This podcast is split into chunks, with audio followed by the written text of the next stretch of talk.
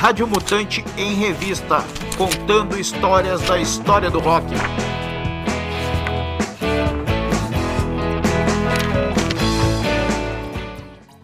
A explosão da contracultura. O fenômeno que ficou conhecido como o Verão do Amor marcou o apogeu do movimento hippie e mudava as regras do jogo do rock. Por Paulo Cavalcante. Junho de 1967. Por um breve momento, a juventude parecia ter tomado conta do mundo ocidental. Naquele mês, tudo o que vinha sendo fermentado nos anos anteriores explodiu em São Francisco, na Califórnia, nos Estados Unidos, em um fenômeno social que ficou conhecido como o Verão do Amor.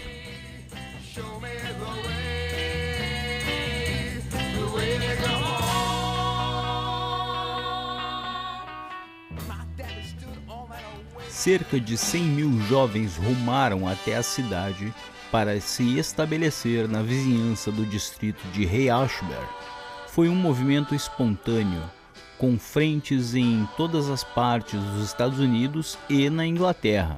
Os hippies traziam uma mensagem pacifista e a rejeição de um estilo de vida consumista e, claro, se opunham aos horrores da guerra do Vietnã.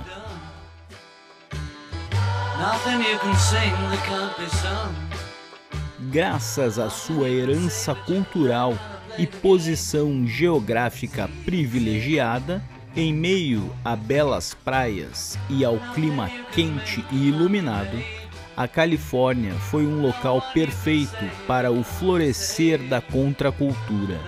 Inspirados pelos ideais libertários e pelo estilo de vida propagado pela cultura beat, muitos jovens abandonaram a vida convencional e passaram a morar em comunidades onde tudo era compartilhado Grupos organizados como os Diggers mantinham a ordem e cuidavam da assistência médica e da alimentação.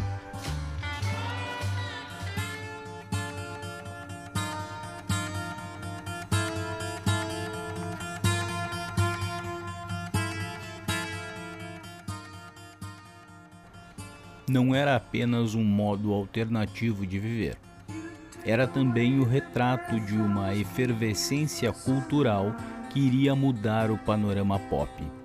Em 14 de janeiro de 1967, ocorreu o primeiro ponto alto desse processo, o Human Behind, evento que juntou diversas tribos na Golden Gate, em São Francisco.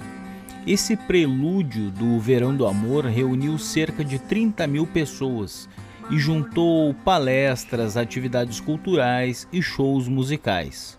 O mote inicial era protestar contra o decreto que bania o uso de LSD na Califórnia. As drogas lisérgicas eram uma das principais forças da contracultura e tinham como principal guru o Dr. Timothy Levy, um ex-professor universitário que decidiu abandonar o sistema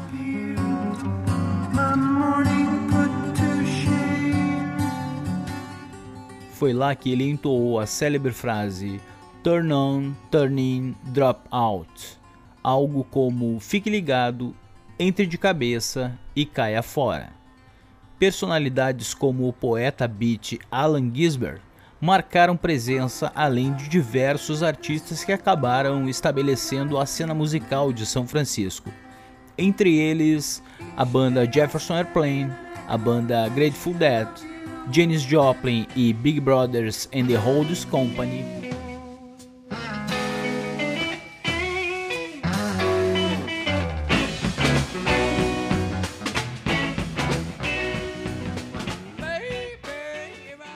O Human Behind causou um impacto tão grande que um novo evento foi marcado para o verão que se aproximava em maio, o cantor Scott McKenzie lançou a canção San Francisco, escrita por John Phillips do grupo The Mamas and the Papas.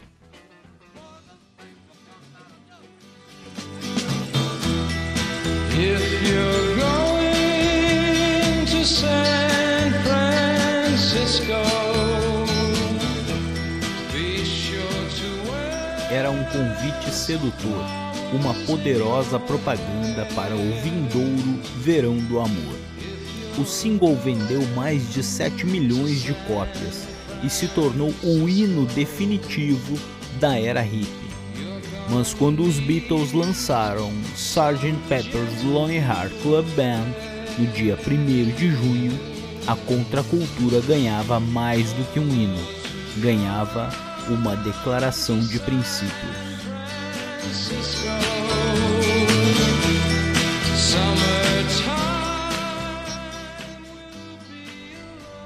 Como profetizou Scott Mackenzie, uma quantidade surpreendente de jovens rumou a São Francisco e entupiu as ruas na região de Hyde Ashburn.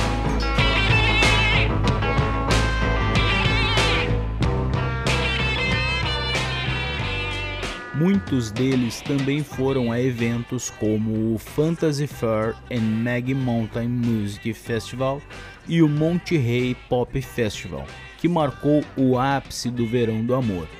O festival realizado de 16 a 18 de junho reuniu cerca de 60 mil pessoas e hoje é considerado o primeiro grande evento do tipo na história do rock.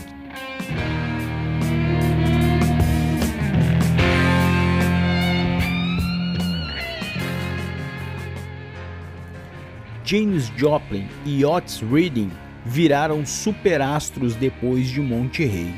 Filhos da cena local como Jefferson Airplane e Grateful Dead também marcaram presença, além de hitmakers como The Mamas and the Papas, The Birds, Buffalo Springfield, Johnny River e The Parliament.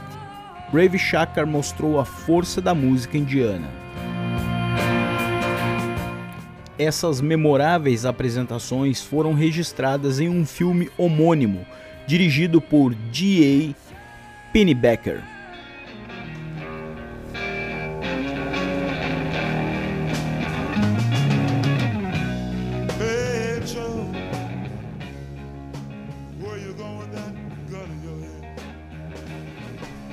O Flower Power, o poder da flor, se tornou palavra de ordem mas nem tudo era paz e solidariedade.